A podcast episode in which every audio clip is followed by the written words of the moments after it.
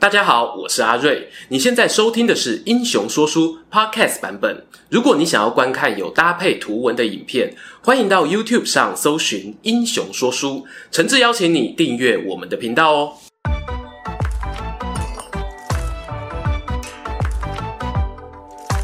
Hello，英雄说书的观众朋友，你们好，我是说书人阿瑞，替大家带来精彩的英雄故事。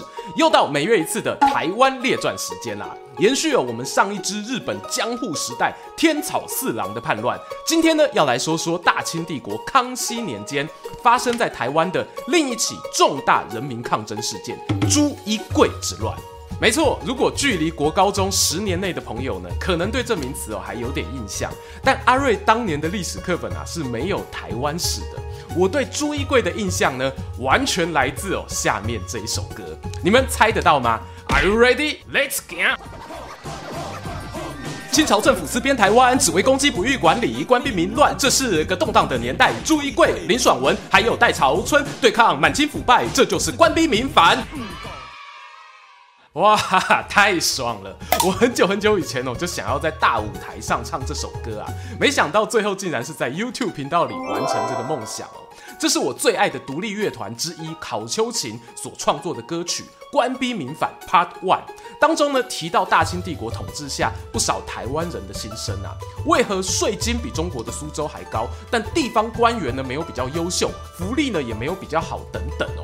以上种种不满呢，通通化作鲜明的怨气爆发出来，那就是俗称的清领时期三大民变：朱一贵、林爽文还有戴潮春。而这些民变呢，彼此间都有着隐晦的传承关系。譬如我们之前讲过的林爽文事件，当时啊就提到爽文来自漳州，他的祖先呢也有参与过朱一贵起事。认真讲起来呢，当年阿贵的反政府行动啊，算得上是承先启后，具有代表性的意义。人客啊，坐回来听啊，今日阿武王朱一贵传奇人生。朱一贵，漳州长泰人。相传哦，在公元一七一三年，康熙五十二年间呢，跟随福建的移民潮漂流过海，来到台湾。最初呢，在台南落脚，接受港边商号雇佣为生。这短短一句“漂流过台湾”，其实呢，藏着无数辛酸血泪。台湾在清领时代早期、啊，一直被当时帝国政府呢，用一种防范的心态看待。毕竟呢，这里过去哦，是海盗之岛啊。郑成功父子三代经营，与福建一代渔民遥相呼应。虽然后来呢，郑克爽投降，但谁知道哦，哪天会不会又有人揭竿起义？在这个背景之下呢，大清政府对于民众渡海来台的限制非常严苛，一般经济状况不好的老百姓，几乎我是不可能申请到合法的照单。但偏偏呐、啊，东南沿海地区人口膨胀。可以耕种的农地呢，严重不足，形成一股把人民往外推的动力，让年轻的劳动力呢远走他乡，到新世界垦荒寻求发展。像朱一贵来台湾的时候呢，年仅二十出头啊，他这样的年轻人或许还能够忍受船只狭窄的空间，平安到达台湾。但如果年纪大一点或者身体虚弱的人哦，有可能哦就被看顶。现在大家很难想象这一段航程的风险。我举一个例子啊。公元二零一五年前后，北非西亚一带呢，常有超载的难民船通过地中海，想要航向欧洲逃难。结果呢，屡屡出现哦翻船罹难的新闻。这还是在二十一世纪海象相对平稳的地中海哦。把时光呢倒转回到两百多年前的黑水沟台湾海峡，加上呢当时克难的船只，那真的是冒着生命风险在移。我相信呢，能有这种勇气来台湾的人，心理素质呢都非常强悍。朱一贵呢就是这样的狠角色。话说啊，朱一贵呢也不甘于哦只做别人商号里的小劳工啊，来台没多久呢就辗转到了凤山大武町一带的草地养鸭为生，也有写作母鼎的。我猜呢是以音借字的关系啊，对照后来日本时代的地图，推测是在今天的林边溪南岸附近。史书特别记载呢，阿贵哦，他养鸭手段高明，将手下鸭子呢训练得跟军队一样啊，早点名晚点名，午茶三早，行走队形丝毫不乱，让附近居民呢看了直呼 magic。同时呢，还有传言说阿贵哦有育种改良的观念哦，将荷兰人带来的欢鸭与本地菜鸭配种。培育出油脂多、肉质嫩的家鸭，并且呢，帮他们取了个霸气的名字——大王三军鸭。甚至呢，下出来的鸭蛋哦，还会有两颗蛋黄。天无二日，民无二主啊！这是不是有种君临天下的感觉呢？认真讲啊，有很多故事呢，是在朱一贵起事后传开来的，趣味性有，但真实性呢，我不能保证。譬如啊，还有传说哦，他能够控制鸭子下蛋数量，每天宰杀鸭子，可是数量却不会减少等等。但是啊，刚刚提到呢，可以操控鸭子行军列阵的事迹，这倒未必是假的。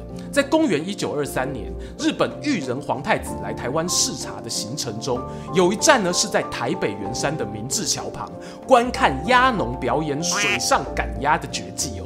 将近一万名鸭子大军呢，在基隆河上穿梭变换阵型。从这一则记录来看呢，如果是有天分的鸭农，想要达到带鸭如带兵的境界呢，应该是有可能的。不过这都是我们事后诸葛亮的分析啦。在朱一贵生活的年代，他靠着养鸭上的成就，确实呢赢得不少邻里百姓欣赏。一方面呢固然是学有专精，另一方面呢我们也可以思考。阿贵能够让自己的鸭舍规模越来越大，靠的应该不只是训练动物的技能而已。如同前面讲到的配种，甚至呢还有销售鸭子的通路等等，这些呢都展现出他的经营管理能力，也让他哦赢得阿母王的称号啊。有件事情呢让我细思极恐，那便是呢历史上啊有个皇帝，他也有很多与动物有关的故事哦。譬如吃一半的鱼丢到湖里，结果鱼没死，还变成比目鱼；把山羊断掉的头呢重新接起来，羊还能够复活咩咩叫等神奇事迹啊！没错，你各位猜对了，那是明朝的开国皇帝朱元璋。这么巧，朱元璋姓朱，我们朱一贵也姓朱，他们到底有没有关系呢？其实我们从文献上哦，几乎找不到证据可以证明朱一贵有皇室血缘。因为呢，大家知道哦，朱家子孙很讲求姓名学，名字中啊一定要带点金木水火土五行生克的概念。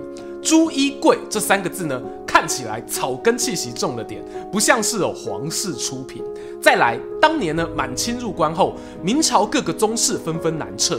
俘虏唐贵百花齐放，连比较旁系的宁靖王朱树贵，后来哦都被迎到台湾当神主牌。朱树贵呢是一六八三年过世，朱一贵之乱呢是一七二一年发生，相隔不到四十年哦。假设阿贵呢真的是皇亲国戚，要说他身世背景隐藏得这么好，南明时期没有留下记录，清朝时期还逃过政府追杀，我是觉得哦几率很低啦。我们退万步来说，就算朱一贵真的是朱元璋的嫡系子孙，拥有皇室血统，就能够保证你一定当皇帝吗？大家想哦，也知道不可能啊。但是，号称拥有皇室血统，对于想要当皇帝的人来说呢，这就是一张非常好的入场券。诶，我们汉室宗亲呢，刘玄德已经示范过了。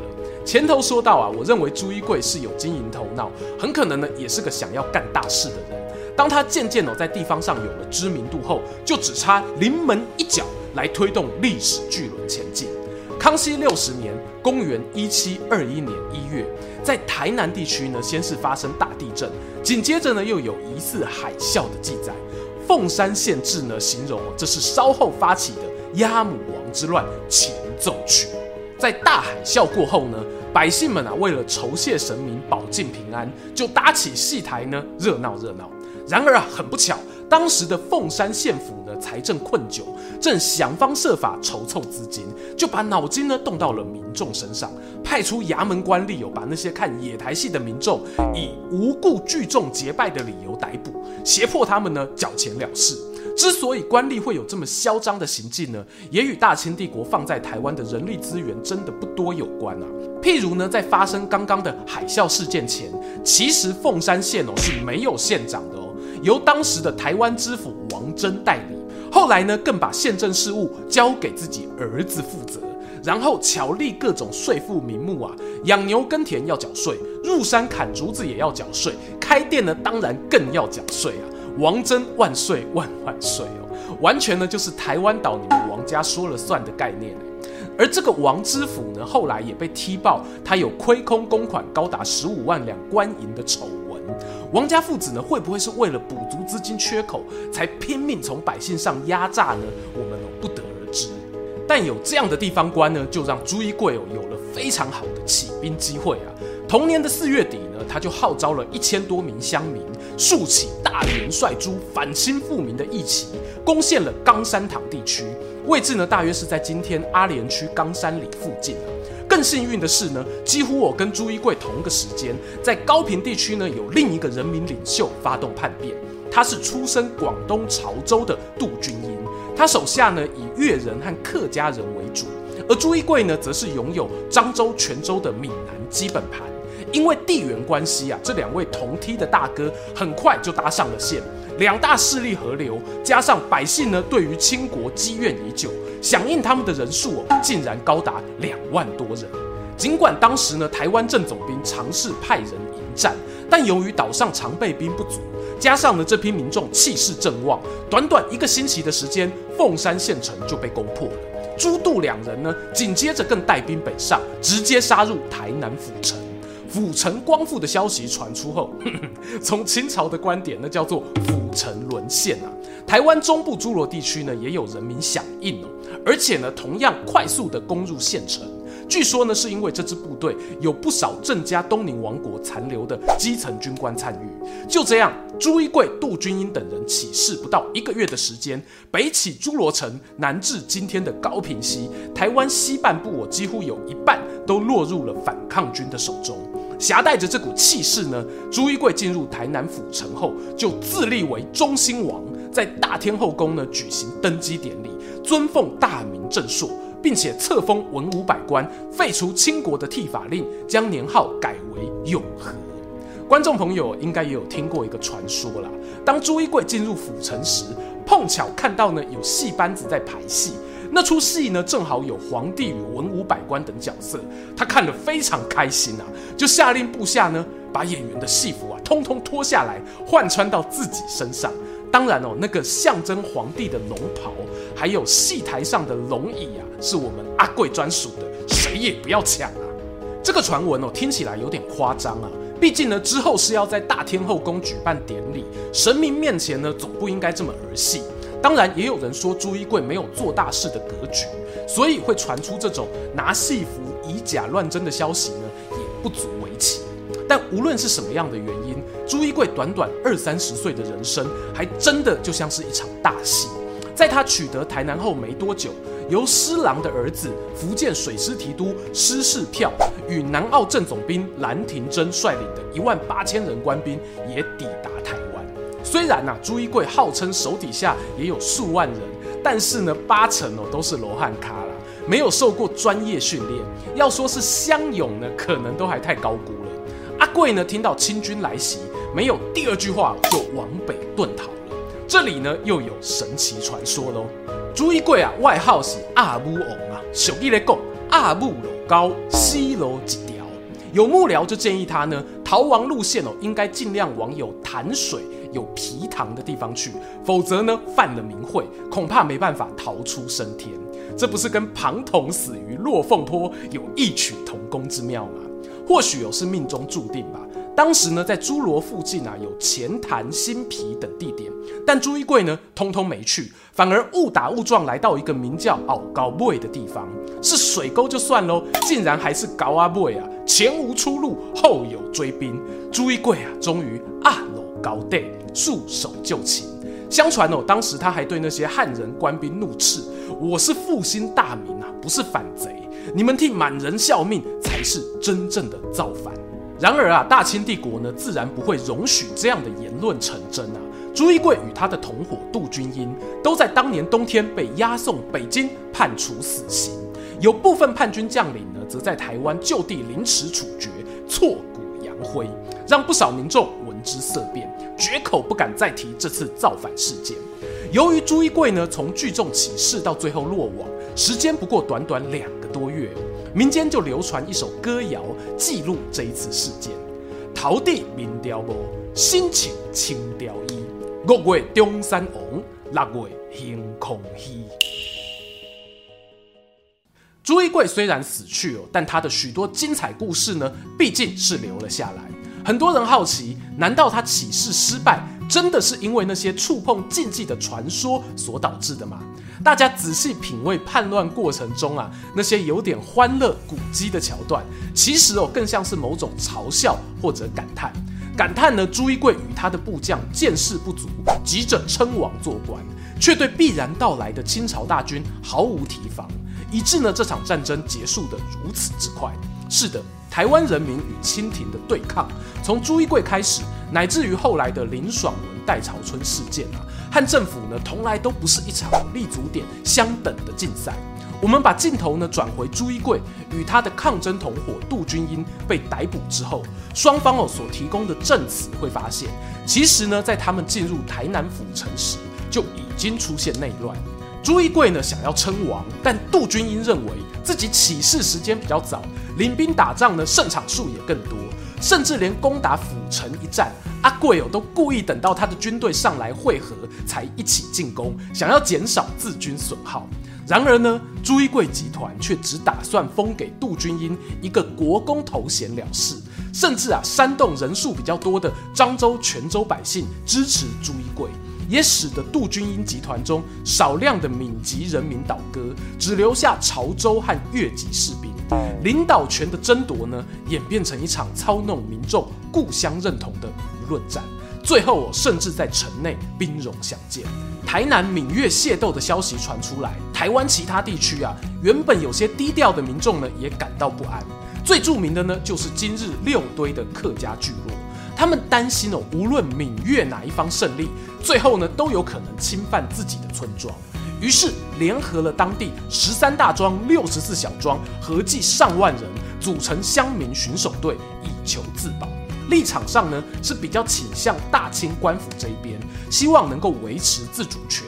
结果呢，朱一贵在台南打败杜君英后，竟然哦还派兵南下，继续攻打客家人。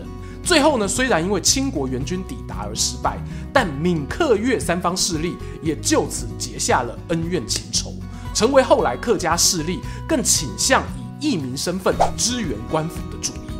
很多人会好奇，那假设朱一贵跟杜君英没有闹翻，这次抗争行动就有机会推翻大清帝国统治吗？坦白讲啦，我觉得机会呢还是很低。前面讲到哦，两边后勤补给啊，跟军事实力相差太过悬殊。但是，为何明知不可为还要去做？由于清国对台湾统治苛刻，地方呢律法不彰，并没有真心想要长久经营此地。当年呢也没有选举制度啊，可以反映民意。透过激烈手段抗争呢，就成为一个相对有机会的博弈选项。当然，如何拉高抗争层级，引起中央关注，响应的人数呢，必须要多，范围呢，必须要广。这靠的啊是宣传战。巧的是呢，朱一贵在这方面呢，有个很适合的人物设定，能够操控动物得天命的事迹，简单好懂。加上了他又跟前朝皇帝同姓，简直啊完美啊！我猜测呢，这或许是让明明比较会打仗，又比较早投入反政府作战的杜君英，最初呢愿意支持朱一贵的原因。而且呢，朱一贵同样哦有吸引到在北面诸罗那些潜伏在民间啊郑成功、郑经的老部下挺身而出。这个推测呢，我觉得应该合理啊。会打仗的军人不一定具有领袖魅力，只可惜呢，朱一贵最终并没有如同其他地方头人期待的一样。坚守住自己起兵的初衷，让行动变成一场泡影。有部分杜君英的部下逃过大清官兵追杀，躲到了今天屏东县的内埔乡。他们没有忘记老长官呢当年的梦想，替杜君英设立了衣冠冢，墓碑上的“杜”字哦，还故意多点了一点，象征是泪痕。是啊，泪水会干，但记忆会留下。朱一贵事件过后呢，更大规模的林爽文事件，确确实实哦，让乾隆皇帝感到困惑。台湾人民就这么不怕死吗？后续到了日本时代、二战时期，只要面对暴政，总会有不怕死的百姓揭竿而起。对于后继者来说，尽管过去那些历史已经化作传说，甚至变成像是一则童话寓言，都依旧深深影响着生活在台湾土地上的。